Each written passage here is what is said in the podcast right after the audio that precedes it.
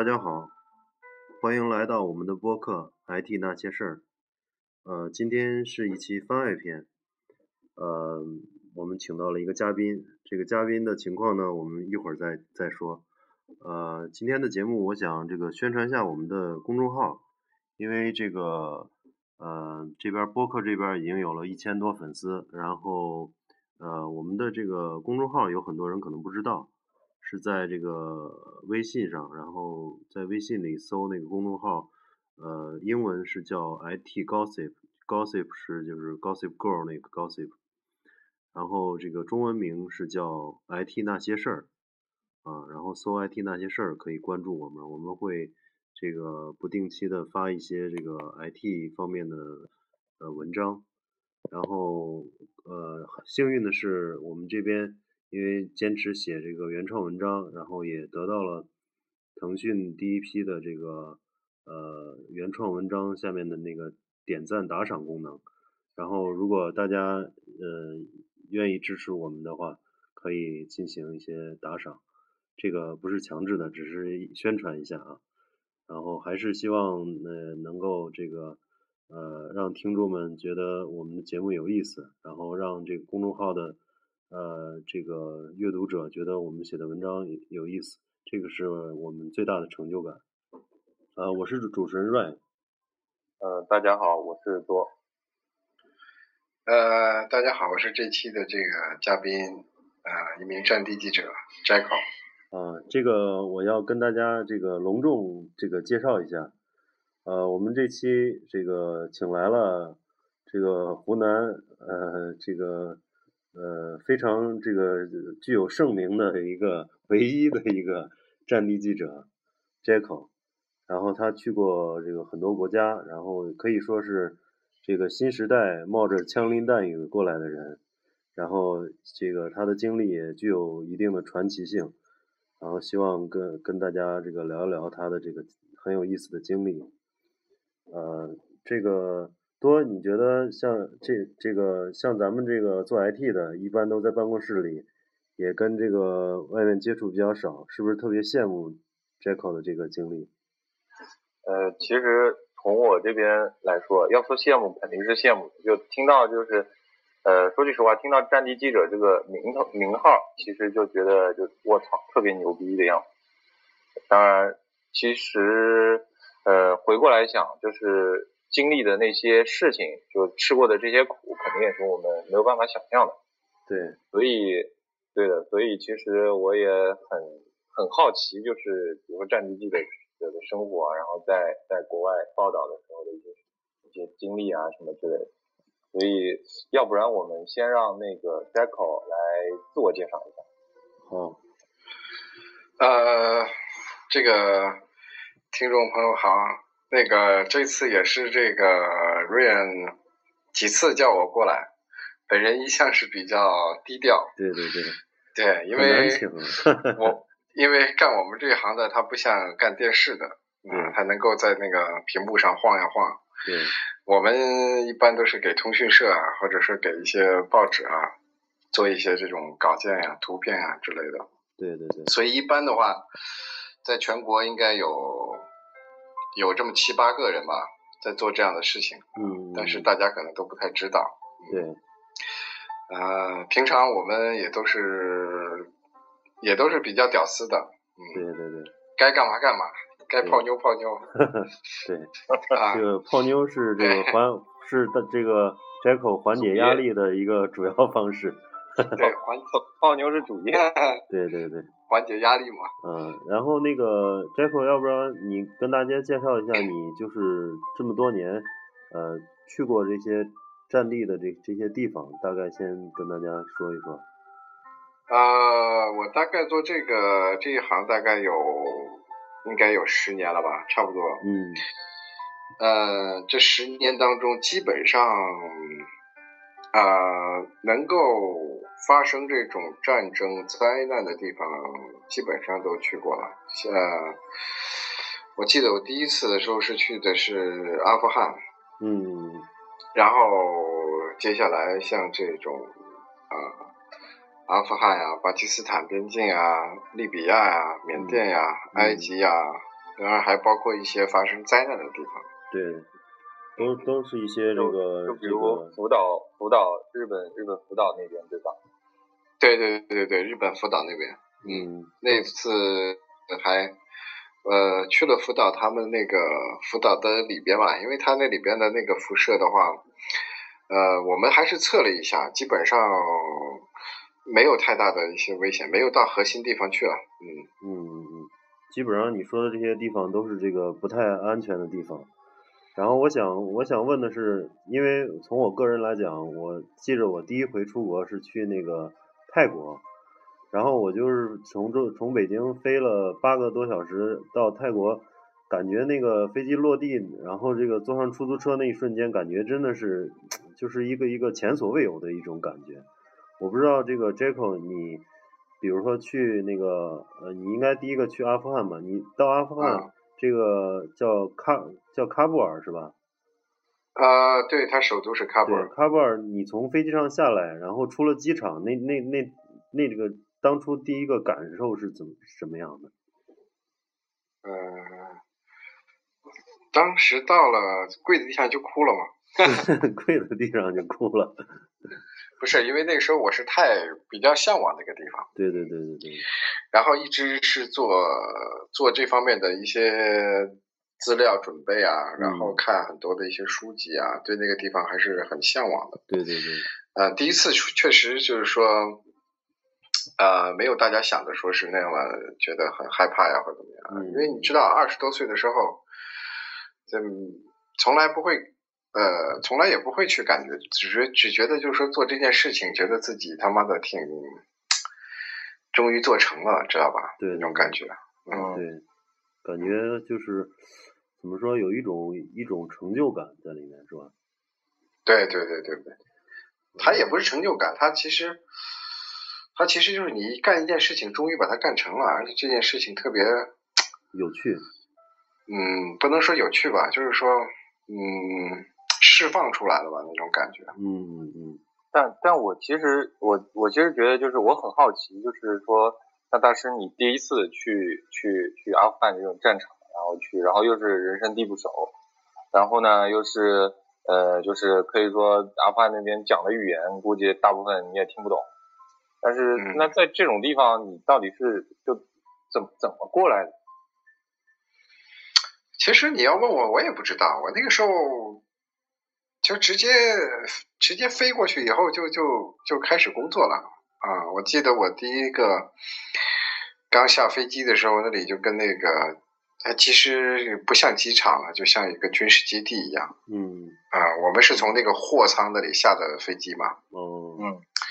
那根本没什么什么什么大巴车呀，什么这种呃这种 通道啊什么的，就直接从停机坪里啊，就那个那个风被吹的那个直升机啊吹的，就直接就下去了。嗯。下去完了以后，就就全身边全都是那种大胡子嘛。嗯。啊，然后出了机场，我就觉得我得想办法得了解一些人，了解一些事儿嘛。对。啊。嗯，对。嗯，然后我就基本上就是到处给别人发烟啊，聊天啊，聊一些信息啊，这种。哦。哦。那你你你当时去的时候是是坐那个商务的这种航空公司的飞机吗？嗯，对，对，那是就是说说白了，他那个机场也是很很不太规范那种，即使是那个客机过去以后，也是这种不像这个北京啊，或者这种这种发达城市的机场很很宏伟壮观，它是一个很很很像军事基地一样的小机场，是吧？啊就是小机场，就是一个军事基地的小机场。哦，嗯。然后，然后就出来以后，先了解各种各方面信息，然后，然后，那你语言不通，怎么去，比如说找这个，呃，住的地方啊，还有这些周围翻译啊，各方面这些呢？我是这样子的，我出出门，从我第一开始出门的时候，我就有一个方法，就是说，你通过几个人就可以找到你想找的人，这个是一个记者惯用的一个办法。哦。所以我们根本不担心说是我的计划是什么，其实，在我们做这一行的根本没有计划的，嗯，我们只有目标没有计划，懂吧？哦就是说，我们可能通过一个卖烧饼的认识一个官员，可能通过一个官员可能认识呃这个总统都有可能，对吧？嗯嗯所以我当时第一个认识在机场发烟认识的一个人就，其实到后面他帮了我非常大的忙嗯啊，因为他刚开始的时候，他刚开始的时候是想帮我这个呃想想帮我去我的那个目的地住的地方嗯啊，其实他那个时候也骗了我点钱，你知道吧？嗯嗯，但是你要做记者的话，你就不要在意这个东西是购买信息的费用。对对对，啊，但是有个好处就是什么？就是说，呃，我我给他了我的信息，就是我要干什么，我要干什么。我说，如果你要能帮我的话，我会啊、会有感谢的，或怎么样。嗯但是就这个人他在大概在十五六天以后吧，就是我当时要去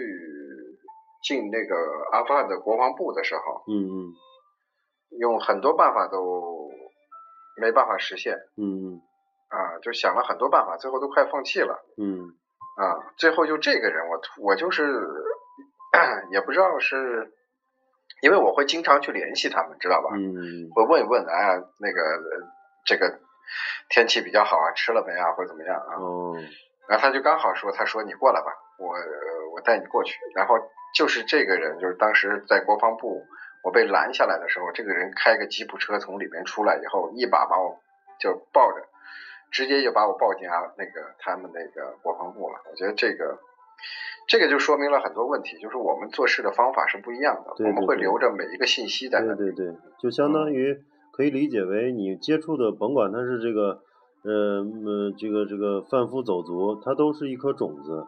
你这个种子什么时候发芽，你都不知道，对吧？所以都要留着这些种子，是吧？对，嗯，这个、嗯是是是。这个是一个很很重要的一个战战术，对。哎，那倒是，像你在阿富汗那边，你也不害怕吗？唉，我觉得我好像第一次还真不怎么害怕，就第一次有人朝我开枪的时候，我害怕一点，后怕吧。有有人朝你开枪，是你做了什么事儿吗？没有，我有我有一张照片呀、我有一张照片是、那张照片是拍的，有一个人朝我开枪的一张照片。呃，对，就那个枪后来虚了是吧？就打到天上去了那张。啊，对，然后那个就这个东西就比较后怕。嗯，所以其实呃，这张照片是因为你要给他们拍照，然后然后他们不让你拍，所以才会朝你开枪的。嗯，这个还不是，呃，这个还不是，这个是晚上了，它不是是到基本上到八九点，阿富汗就宵禁了嘛，宵禁就没有灯、没有灯火了嘛。嗯嗯嗯然后那因为阿富汗他那边人都喜欢抽大麻嘛，嗯提神嘛，嗯嗯呃，所以就是也那些人也的一天的晕了吧唧的，你知道吧？哦然后我呢，嗨了嘛。然后我晚上我拍的时候我忘了关闪光灯，你看我那个照片是有闪光灯的哦对对对，啊，因为没闪光灯就是黑的。对对对，嗯然后呢，呃，它旁边其实也有一些灯火，只不过就是有些人家 他点的煤油灯，你知道吧？也就是煤气罐那种灯。嗯所以当时一拍以后，那个人就惊了，你知道吧？惊了以后就来了一梭子，就没打着我。后来我我旁边那个保镖就把他给枪管子给夺了。啊哦，所以所以其实呃呃那个在阿富汗的时候，呃你请还是请到保镖了。呃，保镖是肯定的，就是嗯这个就叫它就是这个安保公司嘛，就我们所说的安保公司，实际上在全世界范围内内的话，它也可以叫这个 高级的安保公司，就是 它就是那个也可以叫做雇佣兵嘛，对对对啊低级一点的就是保安嘛，吧对对对？都一样的，其实。那你是怎么找到这个保镖的呢？就通过身边的人嘛，就是问谁要谁想接这个活嘛，哦，啊。哦啊，哦，然后这个就是在阿富汗的这个这段时间中，你觉得你这个 遇到了什么这个嗯比较这个怎么说呢？嗯，比较让让你感感感受特别深的地方？比如说这个真正看到了这个有人伤亡的这战场了吗？呃，其实，在那里的话，我觉得更吸引我的是他那个整体带给我的一个感觉，就是说，就是说他那边的人一直在这种状态下生活了这么多年都没有变过，他甚至连这个洗衣服，呃，什么在河边洗啊，不洗澡啊，然后他这个下水道都是在地面上的，地面上挖一条渠来来走这个下水的。嗯嗯嗯。嗯，然后那那个感觉就是他还有这个人的意识啊，这个因为阿富汗人都是近亲结婚嘛。对对对。嗯。啊，都是傻了吧唧那种，就当然我不是说人家傻，我的意思是说，他有些确实是近亲结婚，嗯，脑脑子是有有问题的。哦。啊，因为他近亲结婚，他可以省很多钱。哦。哦，这。就是还是有他这个国家或者这个民族的一些一些呃很很多这个风俗也好，对吧？对你比如说，她女孩子她穿那个布卡，就是从头大家可以看有些照片，她那个就连眼睛都不露的，你知道吧？手啊脚都更别说了，就是眼睛都不露的，眼睛就是一个网状的，大家应该都知道。嗯。就啊，跟一个那个就是说这个沙漠里漂浮的幽灵一样。嗯啊，很有意思，很有意思。嗯，对，当时当时第一次跑到土耳其去的时候，就第一次看到那个东西，就觉得特别特特别好玩，但是又不敢盯着别人看，谁知道就会不会有人冲过来就给你两天这样子。嗯，他确实是，他那个一般他为什么没有澡堂子呢？就因为他这个当时就觉得本来是修建了一个澡堂子，最后给撤了。就是觉得，就是说，为什么呢？他就说啊，你这个澡堂子修在这里，对吧？嗯。呃，这个女人在里面洗澡，你虽然是看不见，对吧？嗯。但是你听见这个流水的声音，你听见这个洗澡的声音，啊，你都会有罪恶感。嗯。有了罪恶感，你就有罪，那你就不行。嗯。所以说，连澡堂子都没有啊，就这样子。哦。哎，那说到澡堂子，像大师你在那个阿富汗有没有碰到过那种，就是说人群密集的地方有人什么自杀式袭击啊这种这种？有啊有啊，我有一次买那个买洗发水的时候，就就就刚前脚刚走，后脚就炸了。嗯，嗯我靠，就你在超市里买洗发水，然后刚出来，然后那超市不是超市，哪有超市啊？就是那种地摊儿，知道吧？呃，地摊儿地摊儿。对，只有地摊儿，嗯，地摊儿买完以后又炸，而且他炸他不是炸美国人，他是把自己人都给炸了，所以我就想不通他们到底是为什么。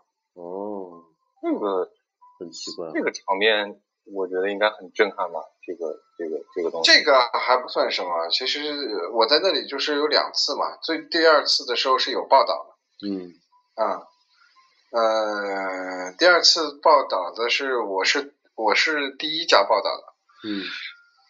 是二零零六年的九月九号的时候，嗯，是阿富汗最大的一次爆炸，在美国领事馆门口。哦，哦，是汽车炸弹啊？呃，对，对，这个是什么情况？大师能不能给我们介绍一下？呃，就当时那天是我看九月九号，应该是对，他是有一个很有意义的，他是马苏马苏德啊，嗯。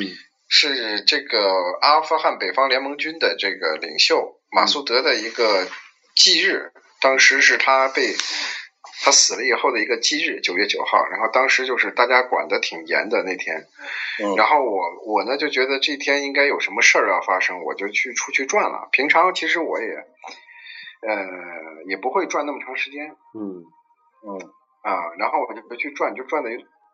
呃，就转到那边转，呃，美国领事馆那边，嗯，啊，然后隔了一条马路就给炸了，然后直接那冲击波直接就把我给，直接把我给就给冲到那个墙上去了。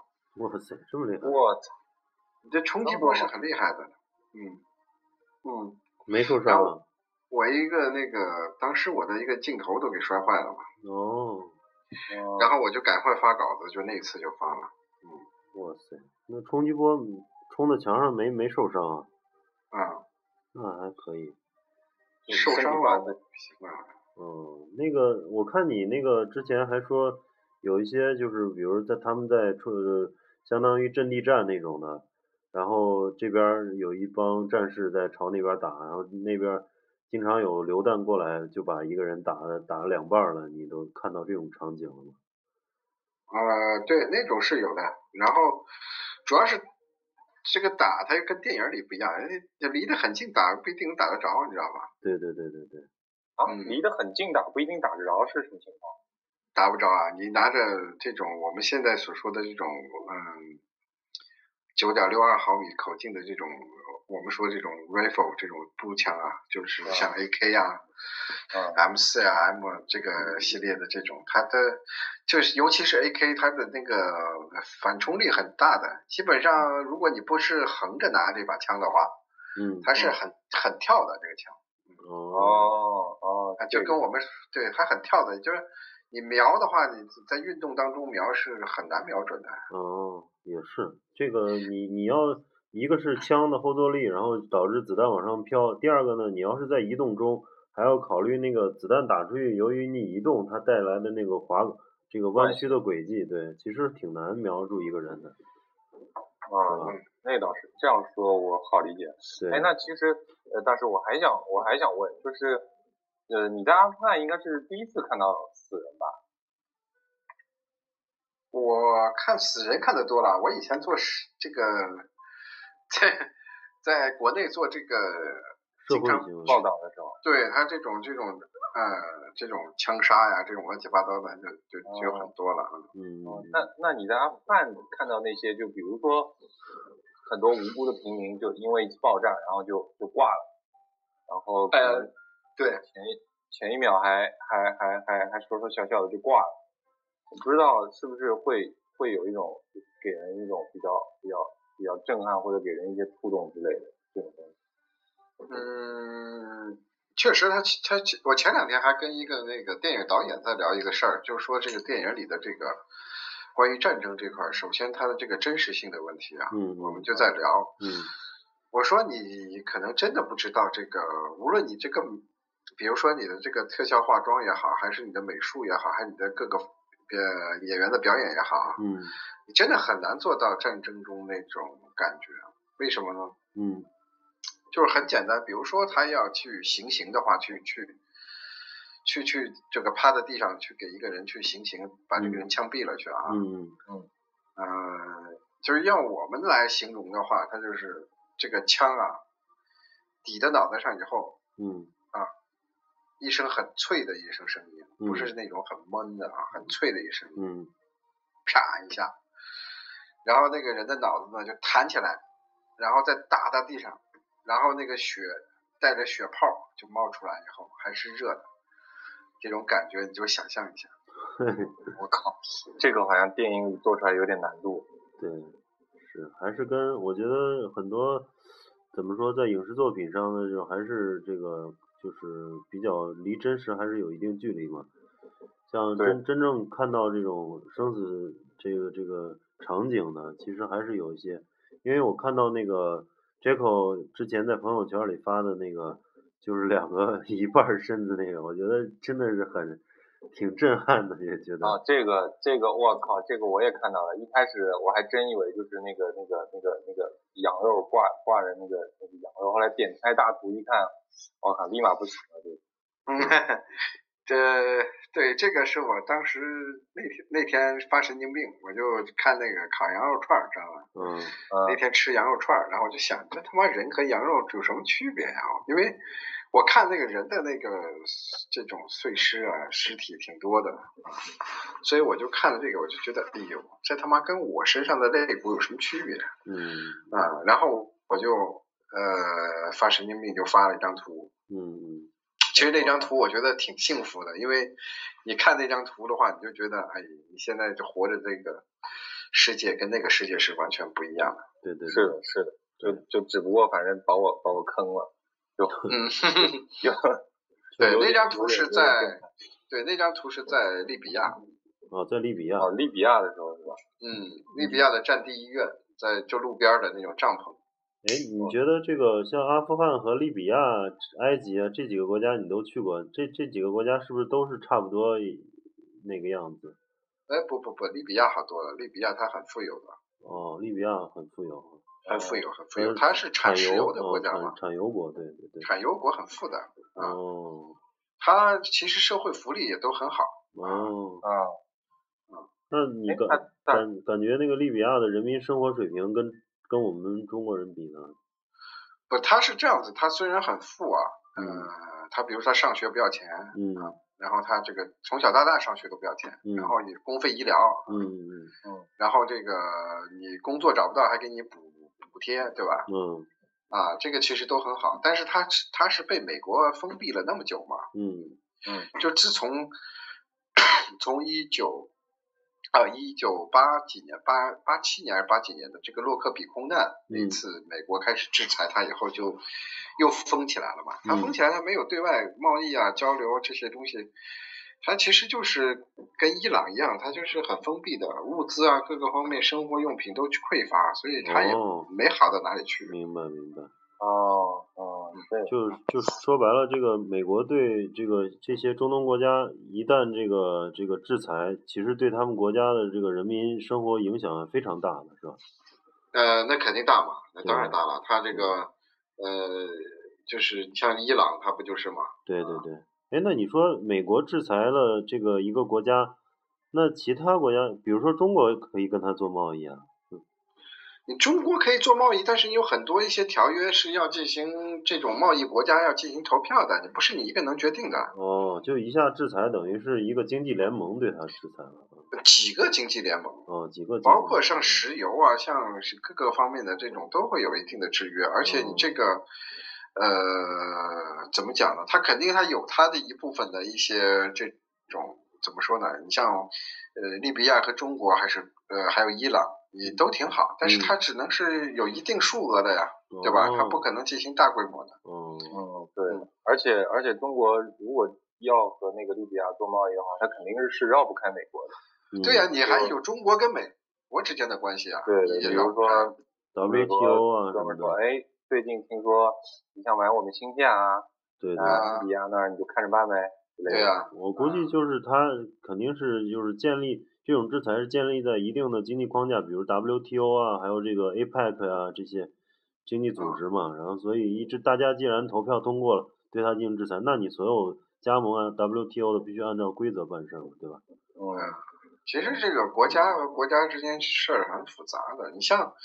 对我让我来讲，这个卡扎菲这样的一个人物，他其实就是跟一个小孩子一样，他其实根本不用考虑我跟美国谁来制裁我啊，我有我有的花有的玩就行了。对对对对对。而且他那上面那些官员，不知道跟多少个国家进行在贸易交易，还有美国当地的一些官员。对对对。这跟国家都没关系，受苦的就是老百姓。没错没错没错。嗯嗯。其实像那些高官，我看很多影视剧上，就是中东那些高官。都富的实在是流油，下面哪怕这个民众再穷，他们都是这个，这个这个跟比如说跟欧美的那些呃黑社会的呀，或者什么贩毒集团，或者是怎么样，就军政府啊，都是有有关系的。嗯，是的，是的，是的。哎，那倒是，像你之前你在去阿富汗或者去利比亚哪儿，你有没有去过那些比如说军事基地啊这种地方？军事基地呀，嗯，你指的是什么样的军事基地呢？呃，就比如说美军的，美军呢，或者是叛军呢，或者是什么之类的。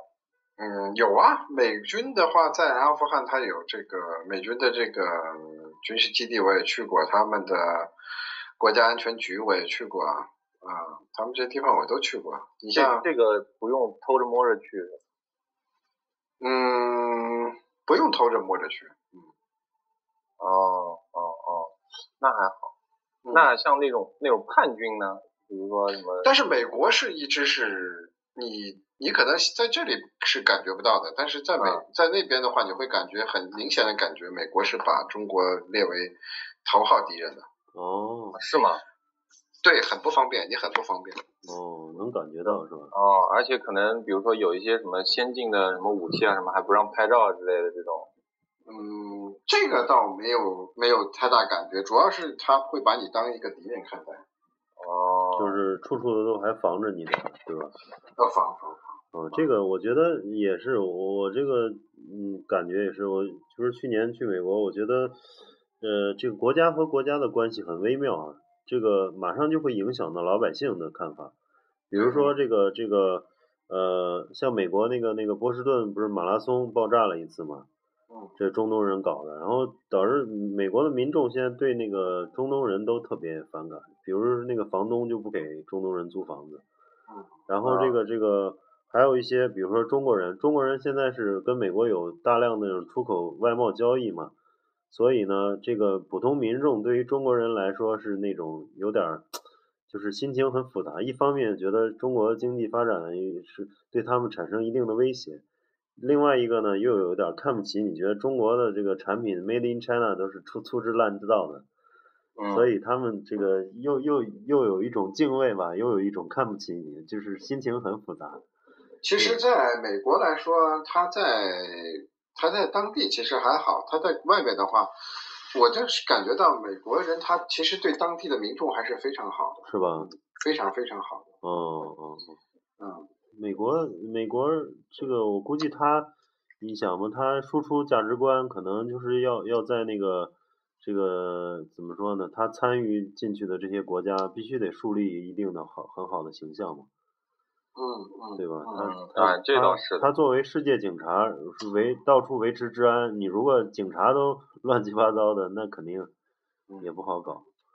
嗯，哎，我我们刚才就聊了这么多就比较沉重的话题，其实我还想问，就是但是您去过这么多地方，有没有一些什么有趣的事儿发生的？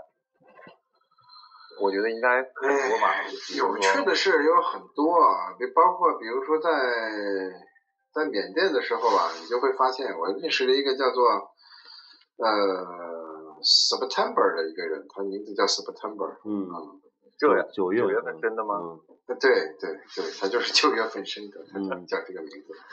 啊、就是很有趣的是，因为缅甸是一个非常长的一个战战线，它是从呃从我们知道的一次大战、二次大战就开始，一直到现在都没有停过，一直在内战这种乱的。嗯啊，啊，它的原因就是因为它的民族太多了。你说中国有五十六个民族，它有两百多个民族，你说它能够打吗？我天，缅缅甸就这么小个地方，有两百多个民族。对对对那比那个印度还复杂。对，所以它的内战不断嘛。然后这个 September 呢，就是我一个克钦独立武装军的一个士兵嘛。嗯嗯嗯，其实他们很有意思，就是说，呃，他去上战场，他只有一颗子弹，嗯嗯，什么意思啊？子弹不够用嘛，是吧？他只有一颗子弹，你要你要你要你要听清楚了，他只有一颗子弹，在整个一场战役里面，他只有一颗子弹。那只能打死一个人。打死一个人，再把那个人枪给捡了。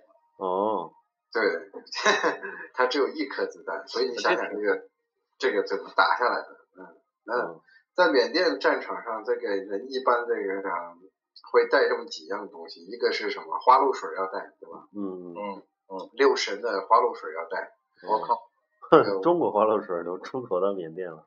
没出口在中国边界嘛，多得很。哦，嗯，然后这个因为缅甸的丛林里面那个蚊虫太多了，对对对会咬死人的。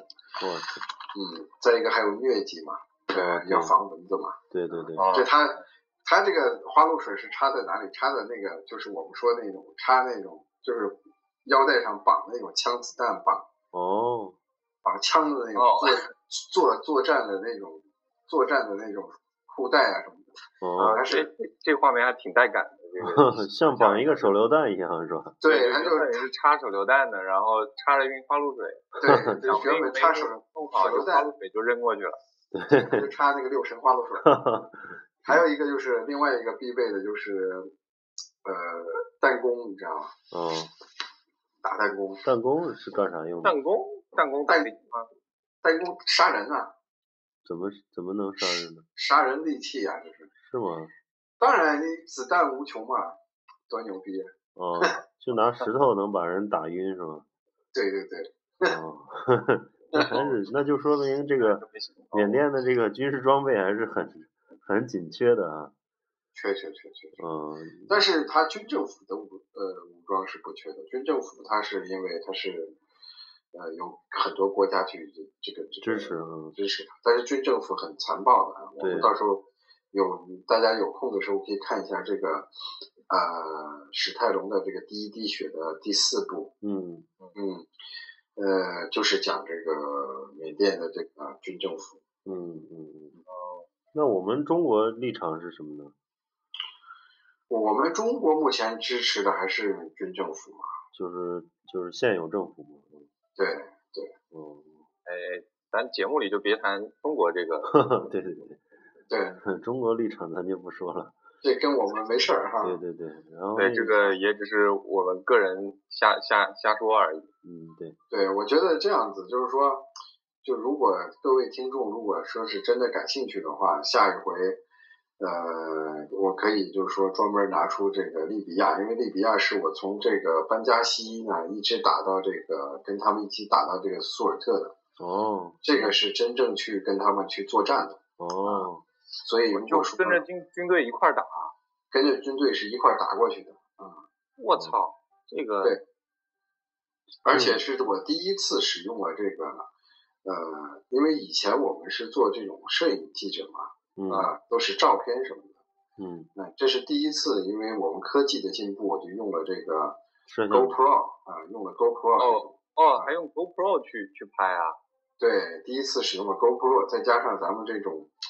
你现在这种 iPhone 啊，这种的这么发达的手机啊什么的，就是都可以去拍摄。所以在那一年的这个这个利比亚的这个战场上，就基本上就这种全程的这种视频呀、照片呀都拍的很全。嗯，哎呀，特特特别想想看看这这个。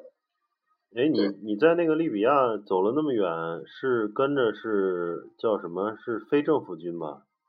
对我们当时是叫做反对派，反对派啊，那这个为什么你跟反对派，就是说你到一个国家，你的呃立场怎么定呢？呃，是这样的，基本上，基本上我们到那些地方的话，基本上都是这种怎么说呢？喜欢找一些比较有意思的题材，所以一般都会找这种。类似于这种反对派啊，或者这种当地民众啊、游击队员啊这一类的。嗯，但是我觉得这个可能还是要跟，这 就是不得不说要跟中国 要有关系。比如说，你中国一边在支持军政府，你到反对派那边 被人干掉了，估计就，是不是？呃，对，我是说实话，我当初刚到班加西的时候，呃，这个中国这边是叫做叫他们叫做反对派。嗯。啊。但这个对我也没有造成什么影响，你知道吗？虽然大家都在骂我说说说是这个很多一些话，对吧？嗯。但是呢，这个也没太大影响。直到我们这个事情过了一半的时候，中国政府呢就支持这个反对派，就叫做当局政府。对对对对对。嗯。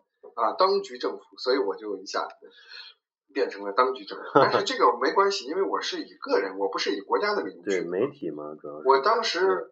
我我我甚至都不报，我都不代表说是国家的媒体，我代表的是我个人，嗯，或者说我，因为可能是我，我可以作为一个自由记者，我可以供给我我我的稿件，我可以供给美联社，我可以供给法新社，都没问题的。对对对对对对。啊，所以我去了以后，我在班加西他们那里就直接就拿到他们的那个反对派的这种证证件嘛。嗯嗯。啊，所以我带着这种证件的话，大家一看我是反对派的一员。所以这也没什么关系。嗯，对，啊，所以其实就像一直说的，就是其实记者或者说战地记者更是就是无国界嘛，就是相当于它其实是一种一种让人们去去了解世界上发生的各种事情，然后一种报道报道的人这样子。没错。不能说我是也不可能说我我是新华社跑过来的，然后我来拍这玩意儿。对对。行，那这个我们这期节目也差不多了。我最后想问一下那个 Jacko，就是因为看到你那个曾经去在那个颁过这个一领过一个奖，然后是赵忠祥和倪倪萍给你颁的那个，哎，这个就别提了，这个奖啊。然后那个当时你说的是这个呃，去了这么多战争这个这那个战地的这个地方之后，回来最大的感触是希望世界和平，是吧？你现在的这种想法还还是这样吗？我要希望世界和平，我就失业了。对，就是世世界和平，你就失业了。其实世界也不可能和平。呃，我觉得是这样吧。我觉得这个人呢，就是基本上我们大家其实都在追求一些不存在的东西。对对对。比如说，呃，我们所说的真实，你说什么是真真实的，对吧？对对。我们追求永恒，这人怎么可能会永恒呢？对吧？对对对。我们追求的和平，怎么会有和平呢？嗯。对吧？嗯。所以，但是愿望是好的，那我们要要去追求，但不一定它会存在，对吧？对对对对，行。对，对的，我也我也觉得。行，那那个今天非常高兴，这个请来 Jacko 做了一期节目，当然时间这个还很短，很多东西还没聊透。我们这个如果听众还想听的话，我们穿插着这个在番外篇里会继续邀请 Jacko 为我们大家介绍利比亚之类的这个详细再聊。然后希望其实那个那个那个时间太短了，本来还想和。了解大师了解了解那个全国全球各地妹子的事儿，对对，然后也只能看着改期了。对，所以给你也给听众留个这个对吧？对，留一个兴奋的，以后有个期待。对，to be continue。to be continue，留个期待吧。那行。然后，然后其实我想，我我想最后再说一下，就是从节目当中也看出来，就是大师是就比较低调。对，不过其实这个这个这个职业都是是很受人尊敬的，所以就就我们我们认识的人都叫 Jacko 叫大师，然后现在老师太多了，所以就叫大师。对，然后而且其实就我个人有感觉啊，就是不知道大家在看到在看这些战地的这些报道的时候，不知道大家有没有去想一下说，冒着生命危险去写这些文章、拍这些照片的这些记者。对，然后呢，就就很荣幸，就是身边就是认识这么一个人，然后呢，就是就是可以说就是怎么说呢，辛苦，但是很很累，或者说冒着生命危险，但是却是给就是国内就是身处在和平幸福的环境当中的我们，去了解更多的了解世界，了解社会，了解人类。嗯，没错。行。那我们这个有机会再邀请这个 Jacko，我们再继续聊这个话题。然后呃，感谢大家的收听。然后结尾呢，我们这个呃播放一首这个呃 Jacko 专门选的一首非常甜甜蜜的歌，叫《Sweet Remembrance of You》，来结束我们今天的节目。呃，感谢大家的收听，下期再见。下期再见。见。好。